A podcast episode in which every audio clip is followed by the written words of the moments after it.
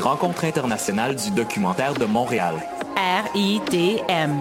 Un festival, Plus de 120 films audacieux, une rétrospective sur le documentaire animé des échanges avec les cinéastes d'ici, et d'ailleurs, des œuvres de réalité virtuelle, et des shows gratuits tous les soirs.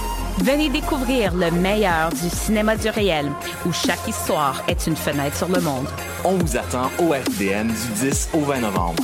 Rendez-vous sur ridm.ca. Du 16 au 19 novembre, M pour Montréal présente sa 11e édition. Préparez-vous à 4 jours de concentré musical et de découverte. Plus de 100 groupes locaux et internationaux, un marathon musical partout à travers Montréal. Ne manquez pas Martha Rainwright, Groenland, Busty and the Bass, Rhymes, Poirier Migration Sound System, Tommy Cruise, Croy, Brendan Canning, Yann Perrault, Hot Chip DJ Set, Hidalg, Darcy's, Caspian, Men I Trust et beaucoup plus. M pour Montréal du 16 au 19 novembre, programmation complète, passe festival et billets sur mpourmontréal.com francebleu.com Mondial Montréal, c'est une occasion festive de se rassembler sur des rythmes endiablés aux sonorités métissées. Du 15 au 18 novembre, Mondial célébrera la musique sans frontières avec des artistes venant de la Corée, d'Argentine, de la Martinique, d'Estonie et bien plus. La série Accent autochtone mettra en vedette des artistes venant des Premières Nations avec Ishkwe, de Jerry Cans, Mo Clark, Logan Stats et Nick Sherman. Également en spectacle, Poirier, Bougat, Afrotronics, Niaz avec leur nouveau spectacle multimédia et bien plus. Offrez-vous un voyage autour du monde sans pour autant quitter la ville. Horaire, passe et billets sur mondialmontréal.com.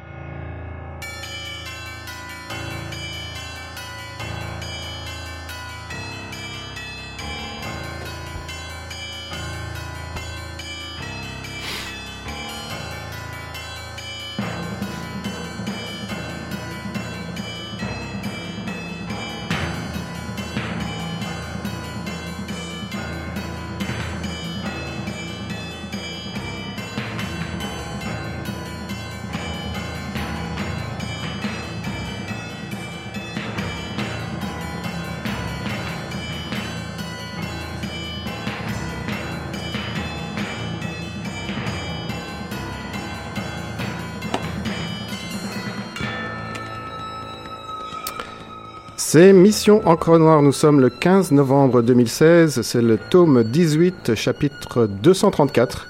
Et ce n'est pas la voix euh, d'Éric, euh, c'est euh, Laurent et Christophe de Dantabule qui sont aux, aux commandes aujourd'hui. On prend le contrôle de l'émission. Éric n'est pas là. Il reviendra la semaine prochaine. Donc c'est un spécial bande dessinée avec toute l'équipe de Dantabule. Alors, donc, aujourd'hui, on reçoit Ariane Dénommé en entrevue. Bonjour, Ariane. Bonjour Laurent, bonjour Christophe. Bonjour. Ça fait longtemps. On est tous rouillés. Euh, Ariane, tu viens de faire paraître un nouveau livre aux éditions de La Mauvaise Tête qui s'appelle Main d'œuvre. C'est euh, ton second chez cet éditeur-là. Il y en avait eu un il y a quatre ans déjà, du chez soi, qui euh, dont tu étais déjà venu à l'émission en parler. Si jamais nos archives marchent encore, vous pourrez euh, fouiller pour ça. Donc, euh, re-bienvenue. Quatre ans, ça fait longtemps. Ouais, ça a été long. Ouais? Ouais. C'est, est-ce que, qu'est-ce qui était long? Non, mais j'ai eu l'idée d'avoir deux enfants entre le premier et le deuxième livre. Ben, ça ralentit les choses, comme on dit. Donc, euh, mais le livre, c'est c'est fait bien, mais c'est juste c'est ça. Peut-être euh, avec un petit délai de plus. OK, donc c'est pas euh, l'idée qui t'a pris autant de temps, que- qui, qui t'a pris quatre ans à venir ou rien, c'est vraiment... euh, Non, non, pas du tout. Non, j'ai pris un, an- un d'arrêt, puis j'ai recommencé à travailler pendant ce, ce- cet arrêt, ce congé parental-là.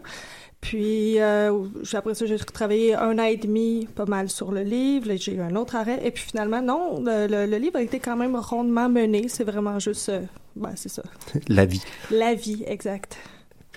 Donc, euh, c'est un peu inspiré, euh, si on se fie au quatrième de couverture, un peu inspiré de l'expérience de ton père à Uranium City. Euh, Est-ce que tu peux nous parler d'Uranium City? Parce que de prime abord, ça a un peu l'air d'un nom de ville de science-fiction, ça a un peu l'air fictif, mais en fait, c'est une vraie ville. Ça a déjà fait. existé. Mais je pense que le caractère euh, complètement improbable du nom est une des raisons qui m'a attirée vers le sujet. Mais euh, parce qu'à l'origine, je travaillais sur un projet qui était sur le travail, mais c'était absolument pas sous l'angle euh, du travail euh, à, longue distance ou le, de travail dans les mines. Là. Ça se passait dans un, un, un euh, de vente de téléphones cellulaires dans un centre commercial. Mais un été où j'étais chez mes parents, où je travaillais justement sur ça, mon père a évoqué une Uranium City. Alors que j'en avais jamais entendu parler avant. Puis, puis tout ce qu'il m'en racontait était à la fois comme spectaculaire et banal, mais avec l'aura d'exotisme de la distance, de l'uranium. Je veux dire, peut-être si, la ville s'était appelée Cop City ou je sais pas, Gold City, ça aurait été moins euh, moins euh, attirant comme sujet, mais ouais, le, nom uranium, c'est une ville dans le nord de la Saskatchewan, euh, presque le cercle polaire, il euh, n'y a pas de chemin qui va là. Aujourd'hui, la ville a complètement disparu. C'est euh, une fois que la mine a été vidée, j'imagine? Ben, en fait, une fois que la mine a cessé ses activités, il y a une micro-communauté qui est restée là. Mais officiellement, je sais pas, ça fait peut-être dix ans. Là, il n'y a plus d'hélicoptère, il n'y a plus, il y a plus d'avion qui fait le chemin régulièrement. Il n'y a plus d'hôpital, il n'y a, plus rien. Donc, euh, je pense que la ville est officiellement fermée. Est-ce que tu as une idée pourquoi ton, ton père n'avait jamais parlé de cet épisode-là de sa vie? Ben. C'est parce que comment je fais ça? C'est c'est euh, je pense que c'était une période qui était entrelacée de peut-être de choses qu'on raconte moins à ses enfants parce que mhm. c'était à la fois oui il travaillait mais je pense que c'était une vie euh, ben, c'était un jeune homme qui faisait beaucoup la fête. Et puis, euh, je pense que, ouais, c'est ça. Aussi, mon père parle pas tant que ça. Donc, euh, je sais pas quel élément qui a comme, fait sortir ce sujet-là, mais une fois que j'en ai entendu parler, je pense que je l'ai comme assommé de questions. Puis, euh, ouais, mais, je, ouais, je pense que c'était, c'est pas juste cette période-là. Je pense que toute la, la, jeunesse de mon père était dans un flou, puis là, cette, ce bout-là était un peu est-ce qu'il s'est confié facilement quand tu as commencé à, poser des questions et à t'intéresser au sujet? Mais je dirais que la plupart des éléments qu'il m'a racontés ne le concernent pas personnellement. C'est des choses qu'il a vues, des choses qui s'appliquaient un peu à toutes les personnes qui travaillaient. Puis je veux dire, je suis pas allée... Donc, tu sais, la plupart des anecdotes euh, qui... En fait, la plupart des choses sont... Comment je dirais ça? C'est pas, c'est pas une biographie, là. J'ai utilisé des anecdotes mais il y en a aucune qui est que mon père m'a dit oui, c'est moi qui ai fait ça. C'est plus des copains ou peut-être que c'est lui, mais il me l'a pas raconté de cette manière-là. Mais c'est vraiment plus l'atmosphère générale, le genre de choses qui se passaient dans ce milieu-là. Donc c'est inspiré d'eux, mais on peut pas dire que le personnage principal c'est ton père ou, ou, même que la personne qui rencontre c'est ta mère ou. Mais non, pas du tout, parce que je veux dire à un moment donné ils font quand même l'amour. J'aurais pas dessiné mes parents faire l'amour. J'étais un peu prude quand même. Non, non, pour vrai. Mais oui, mon père a rencontré ma mère dans cette période-là. C'est vrai. Et ils ont eu un enfant aussi. C'est donc, je dis pas que c'est complètement euh, détaché de sa vie, mais c'est en grande partie, euh, c'est ça. Comment il a réagi quand il a lu le, le livre? Euh, ben, parce que je lui ai je lui ai envoyé beaucoup de petits morceaux parce que j'avais besoin, j'avais énormément de questions techniques puis tout ça, fait que toute cette partie-là, mais je pense qu'il était comme comme la, première, mettons les deux premiers chapitres, il savait pas trop quoi faire de ces personnages-là. Puis je pense que il y a eu une longue période où je lui ai rien montré. Puis finalement, je lui ai montré tout le livre. Puis je pense qu'il a eu besoin de tout le livre pour placer les choses. Puis je pense qu'il était correct avec ça. Mais je dis, c'est pas exactement lui. Puis mais je, lui, je voulais quand même pas euh, desservir le sujet ou présenter les gens comme ce qui était pas. Puis ça, j'ai quand même essayé de tout le long euh, aller m'assurer que c'est ça, tu sais, parce qu'à un moment donné, tu sais, j'habite à Montréal en 2016, tu sais, je peux comme cette espèce de vision de de, de, de gars dans le Nord. Euh, je voulais pas non plus tomber dans un genre de cliché du euh, du mineur euh, loin de tout, mais je pense que ouais, j'ai fait des des tests régulièrement pendant toute la rédaction pour m'assurer que je restais sur une ligne qui avait du sens. Fait que je pense qu'il était ok avec le livre. Une chose qui est très mystérieuse dont tu parles pas dans ton livre, c'est comment on se ramasse à être mineur à Uranium City. Est-ce que tu as une idée, ton père, qu'est-ce qui est arrivé? Pour qu'il se ramasse là? Ben, je pense que c'était une période de sa vie où il a fait comme n'importe quoi. Donc, ça s'est trouvé à être un n'importe quoi parmi d'autres. Je pense qu'il a travaillé dans une shop de jeans. Euh, il a fait, euh, mille métiers. Puis, je pense peut-être que je, je lui ai jamais demandé comment il s'était ramassé là, mais je pense que mais il avait travaillé dans d'autres mines avant. Donc, il travaillait pour euh, comme un sous-contractant qui les amenait d'un endroit à l'autre. Je sais qu'il travaillait en, Nouvelle-Écosse, dans le nord de l'Ontario aussi. C'était des contrats de mm-hmm. six mois, un an, variant. Donc, c'est peut-être plus euh, comment je dirais ça? Je pense qu'on s'est retrouvé à travailler là-dedans comme par hasard. Ouais. C'est circonstanciel. Totalement. Je pense pas que c'était délibéré, je vais faire ma vie dans les mines. Je pense que c'était un peu comme le travail était là, il l'a pris, mais en se disant que ça serait pas sa job pour toujours. Il y a comme deux, deux pans de la vie là-bas que tu racontes, c'est euh, les conditions vraiment très difficiles avec les, les chiffres très longs, le, le déracinement par rapport à la famille, par rapport aux amis, et puis aussi des moments de peut-être pas de débauche, mais de, de gros partés. Euh, c'est ça que tu voulais montrer, c'est c'est ça qui t'a montré dès le début euh, dans ces discussions? Ben, c'est vrai que c'est les deux angles qu'on voit surtout parce que j'ai l'impression que la vie était pas mal constituée que de ça. Si tu travailles 14 heures, 12, 14 heures par jour, 6 jours par semaine, tu as une journée de congé, puis ça pendant. Puis dans un endroit où tu connais pas, où tu es seul, tu sais, je veux dire, les seules personnes que tu connais, c'est tes collègues de travail. Puis dans un milieu où tu es juste avec d'autres hommes, ben, tu sais, qu'est-ce que tu vas faire le samedi? Enfin, tu fais la fête? Puis surtout, tu as, de l'argent à dépenser, donc. Euh, ben, Puis tu as juste une soirée pour la dépenser, donc. Exact. Faut- ben, puis puis le, le- le court moment où tu vas sortir, euh, où là, tu peux vraiment y aller à fond. c'est un peu comme une sortie de prison. Ben, je sais pas, mon père m'a déjà raconté qu'en deux semaines, il avait réussi à dépenser pour son 100 jours de salaire. Puis tout ce qui lui était resté, c'était un manteau de fourrure. Un manteau de fourrure que, je pense qu'il n'a plus aujourd'hui, mais il y a des photos qui témoignent de ce, manteau-là. oui, c'est ce que je, voulais montrer, mais c'est, je trouvais que ces deux éléments-là, c'est comme, comment je ferais ça? C'est parce qu'il n'y a pas grand-chose d'autre auquel se rattacher. Ils sont dans une nature fantastique. Je pense que occasionnellement, tu sais, ceux qui aiment la, comme la, pêche, la chasse, puis il y en a, je pense, qui aiment ça, en faisaient pendant le dimanche. Mais sinon, c'est pas mal maigre le reste. Euh, sais, tu avais très peu de contact avec l'extérieur, c'était compliqué par téléphone. euh, tout le reste de ta vie est réglé. Tu vas à la cantine pour souper le soir. que tu- Donc, c'est. euh, je pense que la plupart des gens, pas eux en particulier, comme notre réflexe quand arrive le septième jour, euh, ben, c'est de partir sur peut-être une grosse brosse. Là. Ça, je, je sais pas, peut-être que t'en es rendu là au bout de six jours. Là. oui, oui. Toi qui as vécu là-bas en Abitibi, est-ce que c'est quelque chose euh, que- auquel tu étais confronté ou pas du tout euh, à l'époque? Mais, admettons, quand moi, j'étais jeune fille là-bas, euh, le genre de shift que mon père faisait quand lui était jeune homme, ça, ça existait plus, là, des 100 jours. Euh, ça fait un petit temps là. Euh, Peut-être que ça existe encore, mais ça va être pour les voyages outre-mer. Donc, mais des gens qui autour de nous, dont le père partait pour 21 jours, revenait pour 10 jours, ça, il y en avait pas mal. Puis sinon, mais oui, il y avait des gens qui travaillaient, il y avait quand même plusieurs mines autour. Puis ça, c'est, euh, mais c'est c'est une industrie qui, qui est en haut et en bas. Là. Donc, selon les périodes, en ce moment, c'est quand même une bonne période dans certaines régions. Là, il y a quand même pas mal de travail dans les mines, mais euh, quand j'étais quand j'étais jeune, là-bas, c'était pas euh, c'était pas du tout euh, une industrie qui marchait. C'était comme la forêt. Puis, donc, c'est ça. c'est c'était pas exactement la même nature parce que c'est quand même un endroit plus complexe dans la mesure où les gens vont pas à Rouen juste pour comme travailler puis après ça ils repartent vers le Ouais, il y a sud. d'autres choses.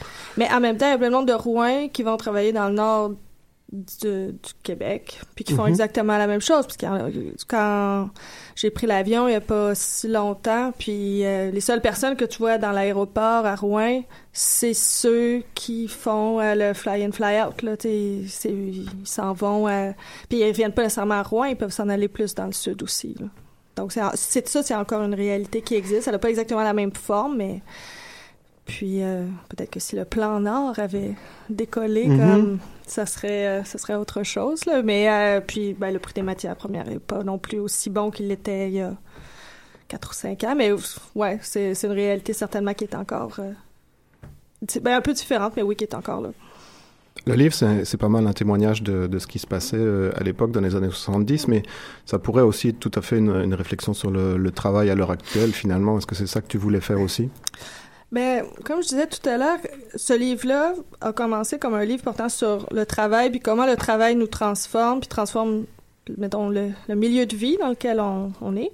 Puis c'était un jeune homme dans un milieu urbain. Finalement, ça a pris une toute autre tangente, mais je pense que l'idée qui m'intéressait était la même à l'intérieur. C'était vraiment, euh, comment je ferais ça? Peut-être que le travail minier dans une très loin et un comme grossit cet aspect-là parce que c'est ça devient vraiment comme ah oui il ne fait que ça il ne fait que travailler tu sais mais euh, il y avait des éléments donc de, de, je pense qu'il y a des éléments qui nous appartiennent à tous là peu importe le travail qu'on fait ils nous modèlent ils nous transforment puis ils transforment les lieux euh, qu'on habite je veux dire nos les, les villes minières portent comme ont toutes la même face ou presque. Là. Mhm. Ça se voit que c'est des villes minières, ça se voit qu'ils sont arrivés d'un coup. Puis je suppose que si on regardait d'autres villes qui sont nées d'industries euh, qui euh, sont justement qui apparaissent et disparaissent, je sais pas, là où il y a du pétrole de schiste en ce moment dans le Dakota, ben je suis à peu près certaine que ça doit être des petites maisons, euh, enfin peut-être des grosses parce que quand même l'argent est là, mais des trucs érigés très très vite puis qui dans 10 Ouais, ans vont avoir l'air peu, puis, Ouais. Puis qui vieillissent très très mal, puis euh, avec des infrastructures publiques euh, pas terribles, ce genre d'environnement-là, ouais, je pense que c'est euh, c'est c'est ouais. Je, voulais juste dire que c'est ça, le travail est aussi lié comme au lieu où on habite puis comment il nous transforme. Ça nous ramène au thème de ton précédent livre du chez soi. C'est comme, c'est-tu quelque chose qui t'obsède un peu? Ben, peut-être. ben oui, sur le comment vivre. Puis je veux dire, je pense que dans chez soi, c'était vraiment euh, l'aspect très euh, ah ben, euh, la maison comme réflexion sur nos aspirations, puis ben, un certain consumérisme, puis tout ça. Là, c'est sûr que le travail nous on peut avoir un, rapport assez semblable au travail aussi, comme un rapport, un rapport aspirationnel au travail. Puis le livre sur lequel je suis en train de travailler maintenant, ben, continue un peu la réflexion que j'ai commencé dans mes neuf, mais c'est sous un tout autre angle. C'est par la, c'est davantage sur le travail euh, artistique. Puis Mhm. c'est dans une toute autre euh, genre aussi. C'est un truc de science-fiction. Donc, mais la réflexion de base, oui, je pense qu'il y a un genre de fil qui part de du chez soi, puis qui. Ben quand même, parce qu'on on dirait que tu, tu mets tout le temps en scène des personnages qui se perdent dans quelque chose d'un peu vain, tu sais, comme là, quelqu'un qui, qui travaille, genre, comme pratiquement tous les jours pendant des mois dans du chez soi c'était des gens qui investissent beaucoup dans des maisons qui, qui étaient sans grande personnalité mais qui, qui sur lequel ils se projetaient tout leur- leurs rêves et leurs espoirs dans le fond on dirait que c'est quelque chose euh, qui qui motive ton œuvre d'un peu analyser euh, La consommation aussi, Ouais. en fait. Le, le travail relié à la consommation d'un logement ou d'autre chose. Ben euh, oui, c'est vrai. Mais c'est parce que, comment je fais ça? C'est- des livres qui sont proches. Comment je fais ça? C'est pas des livres qui parlent de moi, mais c'est certainement des livres qui parlent de mes préoccupations. Donc, tu sais, c'est. euh, comment je ferais ça?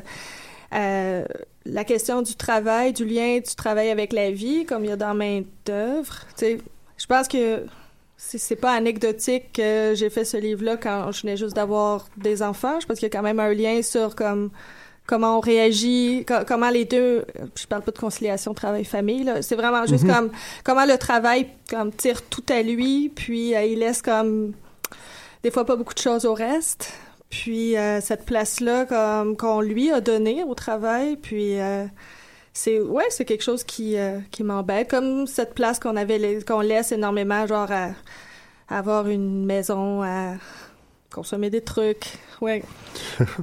Alors, je vous propose une petite pause musicale avec Vincent Vallière. Euh, ça s'appelle Fermont, une autre ville minière. Et on se retrouve tout de suite après avec Ariane.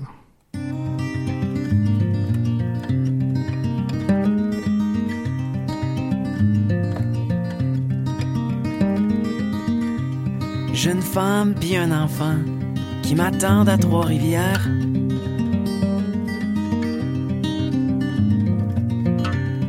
Moi je suis pogné dans le nord sur un 21-7 d'enfer.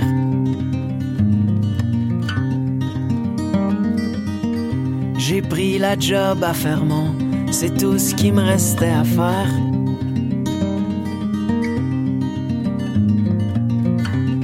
Il y avait plus d'ouvrage en ville, j'étais en train de devenir débile.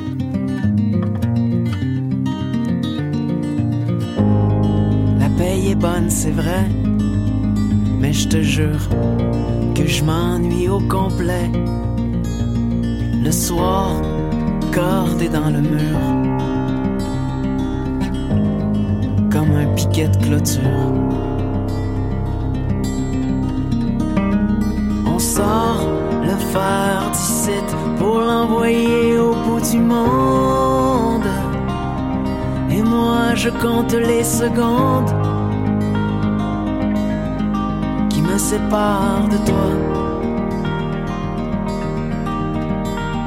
J'espère que notre amour sera jamais comme ces villes fantômes, abandonnées au nord à l'ombre, comme tant de promesses oubliées, les belles promesses oubliées.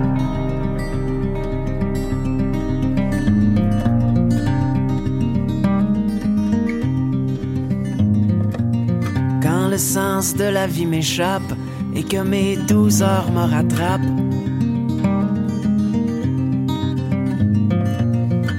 je descends au bord avec les gars, on trinque à tous ceux qu'on voit pas.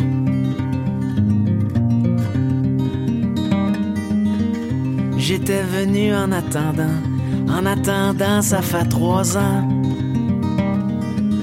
Dans le fond, j'avance à reculons comme ben des pousseux de crayon.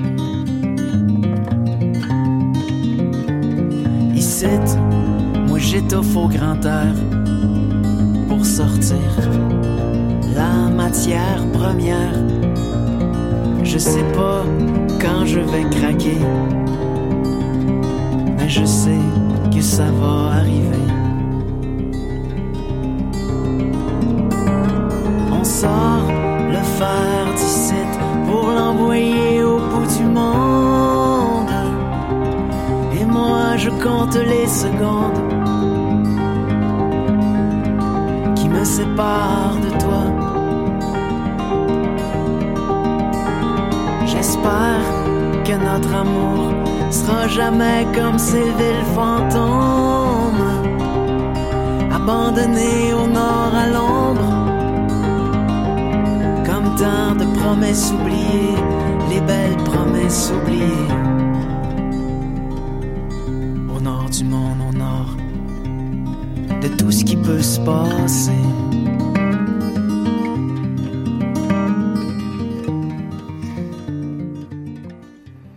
Alors, de Fermont, on retourne à Uranium City en compagnie d'Ariane Dénommé pour le livre Main d'œuvre. C'est publié par La Mauvaise Tête, je ne sais pas si on l'a déjà dit. Euh, on voulait parler un peu du dessin, euh, Ariane. C'est un traitement au, crayon très, très sombre. Il y a des moments où on, se croit pratiquement dans une mine de charbon plutôt que d'uranium. Euh, c'est quelque chose qui s'est imposé dès le début d'avoir ce, ce traitement très sombre? Ben, en fait, euh, j'ai cherché beaucoup le médium. J'ai fini par rester avec le crayon, mais euh, le papier très sali, c'est peut-être, Mhm. je sais pas si c'est à ça que vous faites référence, c'est venu un peu vers la fin, en fait, parce que sinon, c'était pas vraiment rendre intentionnel, tu sais, c'est- un matériel très salissant, c'est pas, exact- pas, pas- peut-être moins que le fusain, mais quand même, le papier est sale, tu sais, c'est assez dur de rester net. Puis, j'aurais pu tout nettoyer, mais il y avait comme une belle matérialité dans la dans le crayon. Puis on- dans le fond, on est allé comme le booster un peu justement pour, pour dire ok non c'est bien ce- cette matérialité là. Puis justement, je pense qu'il y avait quand même euh, une sorte de cohérence avec le thème là. Tu sais, je veux dire, une sorte de salle euh, ben, parce que le dessin est quand même assez doux. Le, crayon est quand même une matière assez, assez c'est, c'est, pas comme une encre très tranchante. Puis je trouvais que cette douceur là avec le sali avait comme allait chercher exactement le l'ambiance comme des un peu feutré et sale de ce genre d'environnement là donc euh, ouais c'est euh, c'est délibéré. C'est pas accidentel C'est ça. En fait, ça donnait un peu l'impression que t'avais, plutôt que de dessiner sur des pages blanches, t'avais un peu dessiné sur des pages blanches, mais photocopiées beaucoup de fois. C'est comme une photocopie de, rien, mais plein de fois. Fait que c'est comme il y a tout le temps une espèce de, filtre un peu noir qui se met. Mais euh, oui, c'est vrai que ça rend bien l'ambiance un peu noire et limite glauque.